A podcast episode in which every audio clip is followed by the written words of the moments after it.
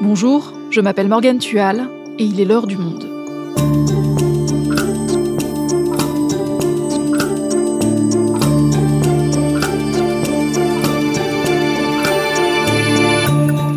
Aujourd'hui, ça y est, on connaît désormais tous les candidats à l'élection présidentielle, dont le premier tour a lieu dans un mois, le 10 avril. Sauf que voilà, la guerre en Ukraine a éclaté et a tout éclipsé. On a demandé à Abel Mestre, journaliste politique au Monde, de nous raconter l'impact de cette guerre sur cette campagne. Entre les candidats rattrapés par leurs déclarations pro-Poutine, un président sortant accaparé par les réunions internationales et un débat de société au point mort. La campagne électorale bouleversée par la guerre en Ukraine, un épisode réalisé par Amandine Robillard.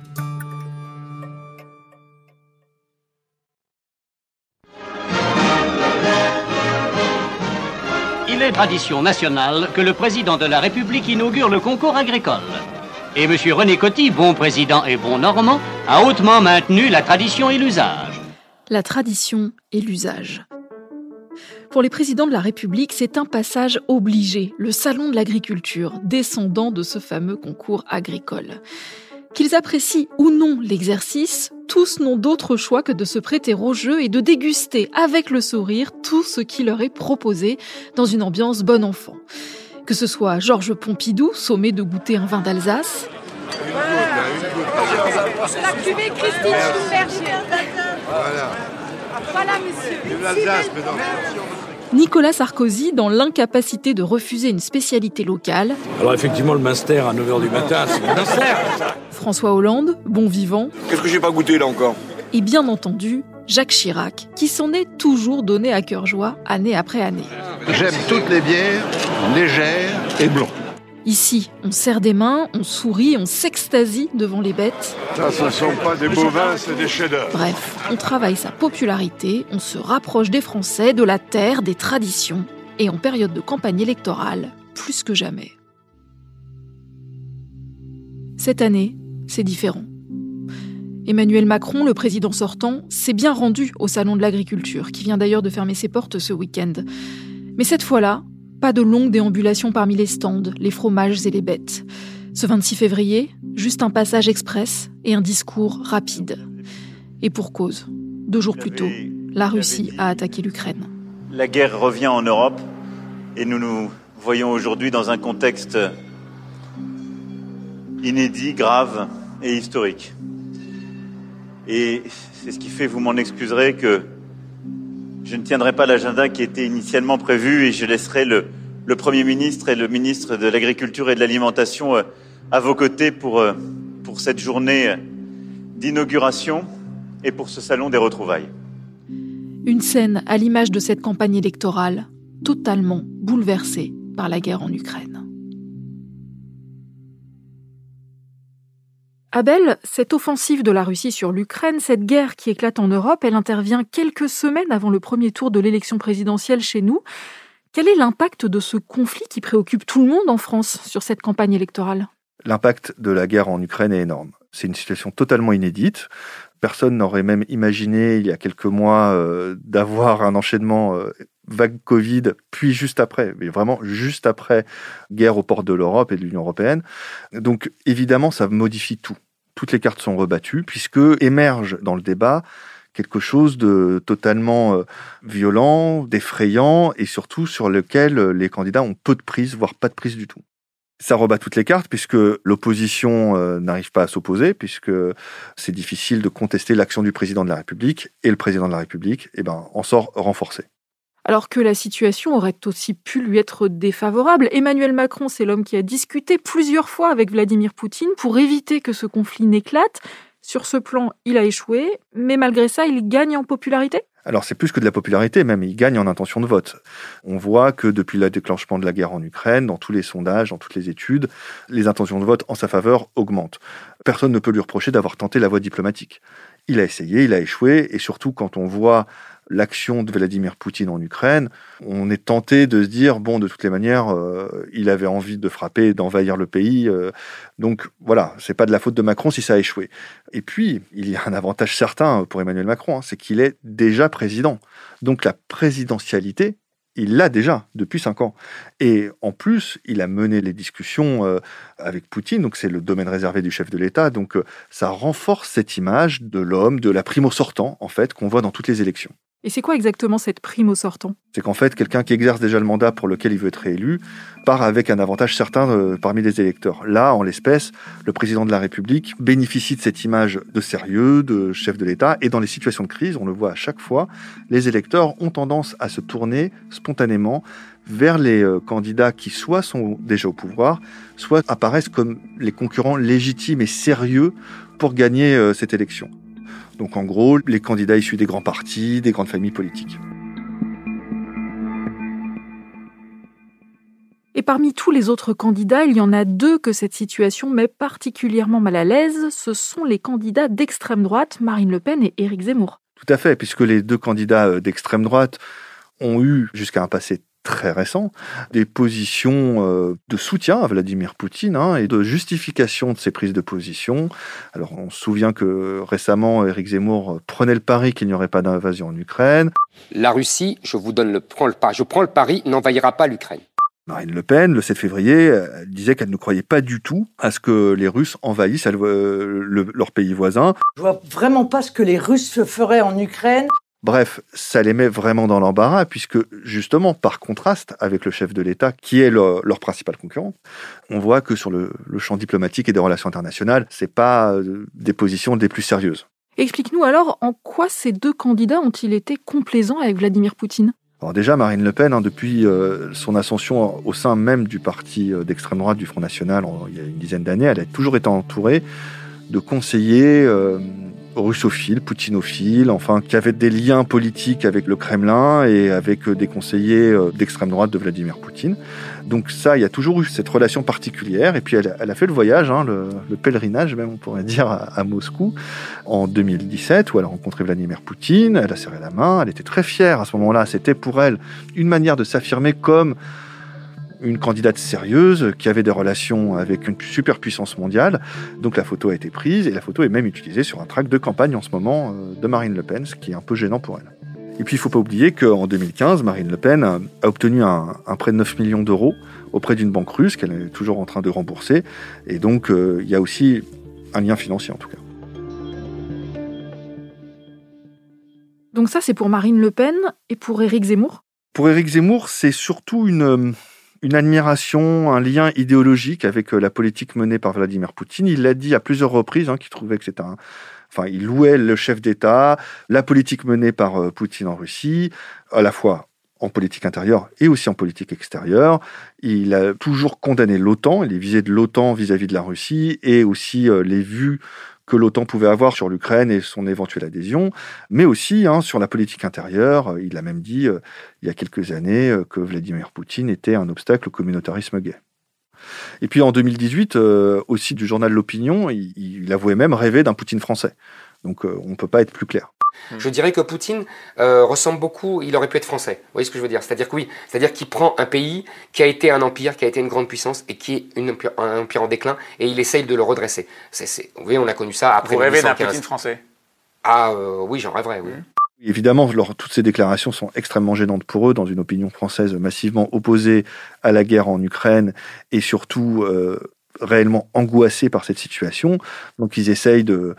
Voilà, ils sortent les rames, ils, ils condamnent les frappes russes, ils essayent de faire oublier leur, euh, leur position euh, précédente, mais c'est quand même compliqué et c'est pas sûr que ce soit bien perçu dans l'opinion publique.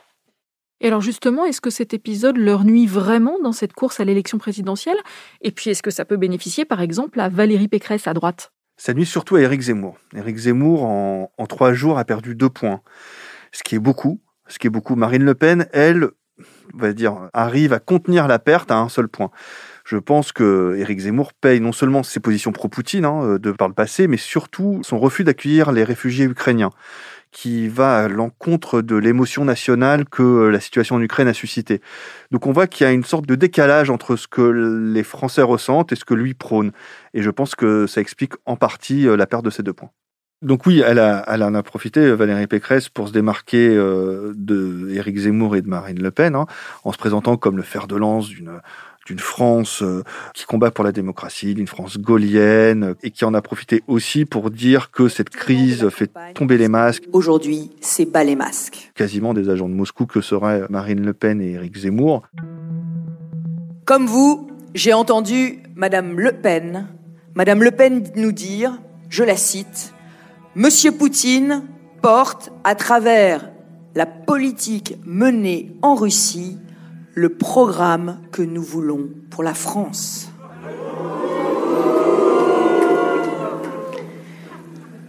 J'ai entendu Éric Zemmour. Éric Zemmour nous dire Je rêverais d'un Poutine français. Je l'ai aussi entendu dire, je l'ai aussi entendu dire non, Monsieur Poutine n'est pas l'agresseur, c'est l'agressé.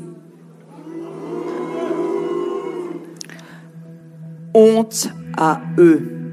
Ces équipes ont lancé des hashtags sur les réseaux sociaux, donc c'était Vladimir Zemmour, Marine Poutine, etc. A priori, cette contre-attaque de Valérie Pécresse n'a pas encore montré son efficacité, en tout cas dans les intentions de vote, hein, puisqu'elle décroche dans toutes les études.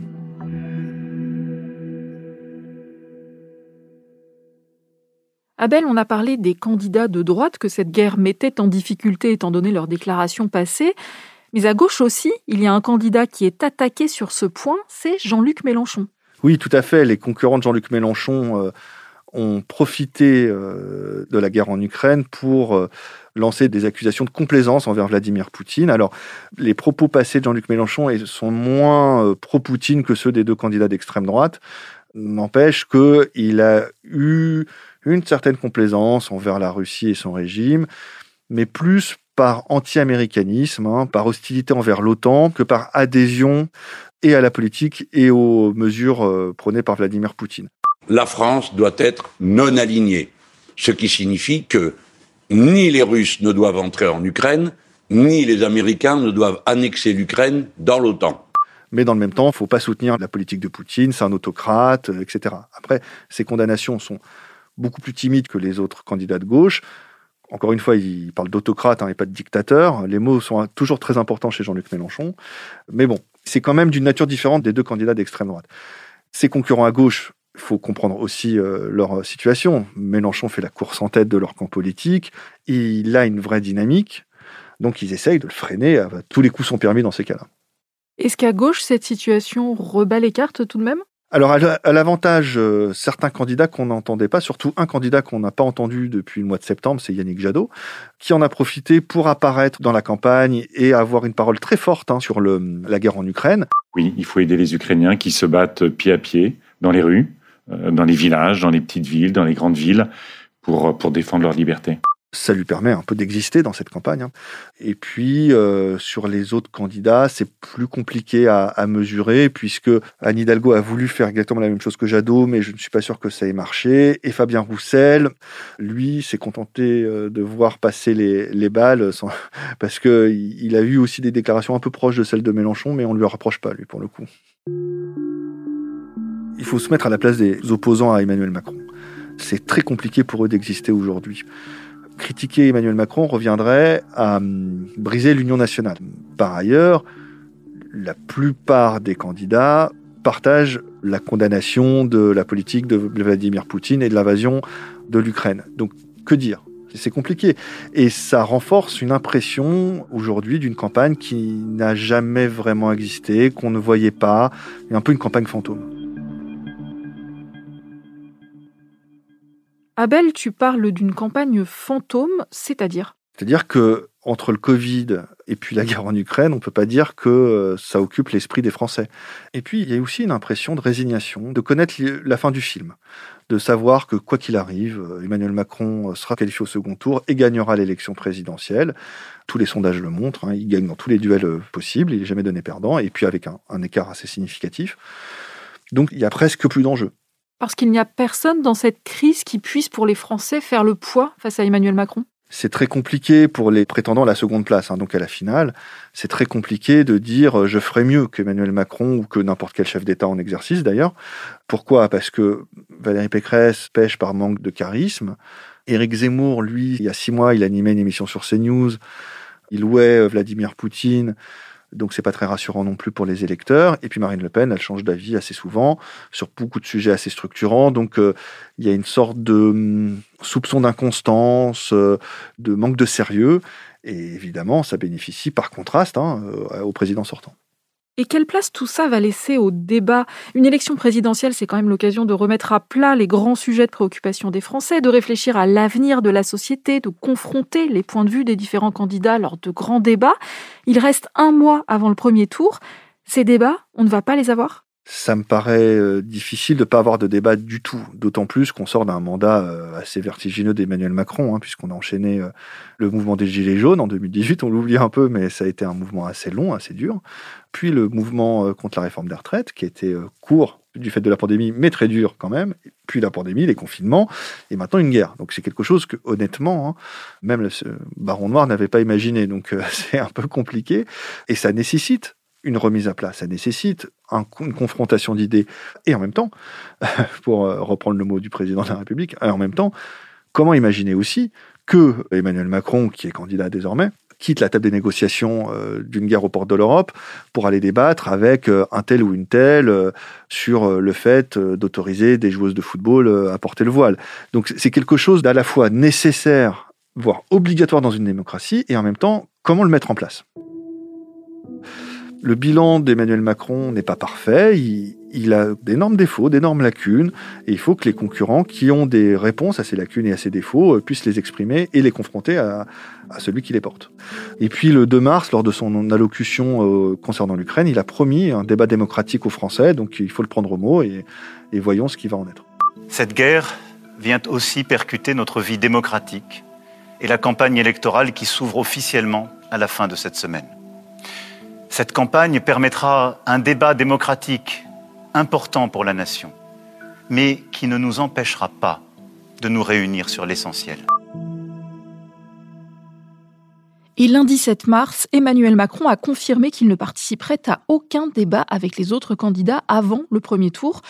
En revanche, il dit vouloir débattre avec les Français et pour ça, il s'est rendu à Poissy pour sa première réunion de campagne où il a échangé pendant une heure et demie avec les habitants.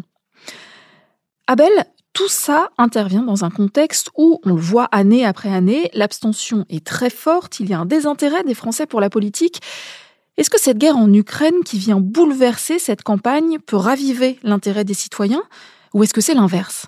Alors on mesure deux choses euh, avant une élection, c'est d'abord l'intérêt pour l'élection présidentielle et puis les intentions de vote. En ce qui concerne l'intérêt pour l'élection présidentielle, il y a un coup de fouet pour l'élection avec euh, la situation en Ukraine où les gens s'interrogent, se disent que bon, c'est quand même important d'avoir euh, des dirigeants compétents dans ce genre de situation, donc ils sont intéressés par euh, les débats. Pour les intentions de vote, ça frémit, on va dire, les intentions de vote frémissent, c'est en hausse en tout cas, il faut voir le, verre à moitié plein. Il reste encore un mois avant le premier tour, donc ce frémissement pourra se confirmer ou se tasser, on verra, les choses sont encore très ouvertes. Merci Abel. Merci Morgane.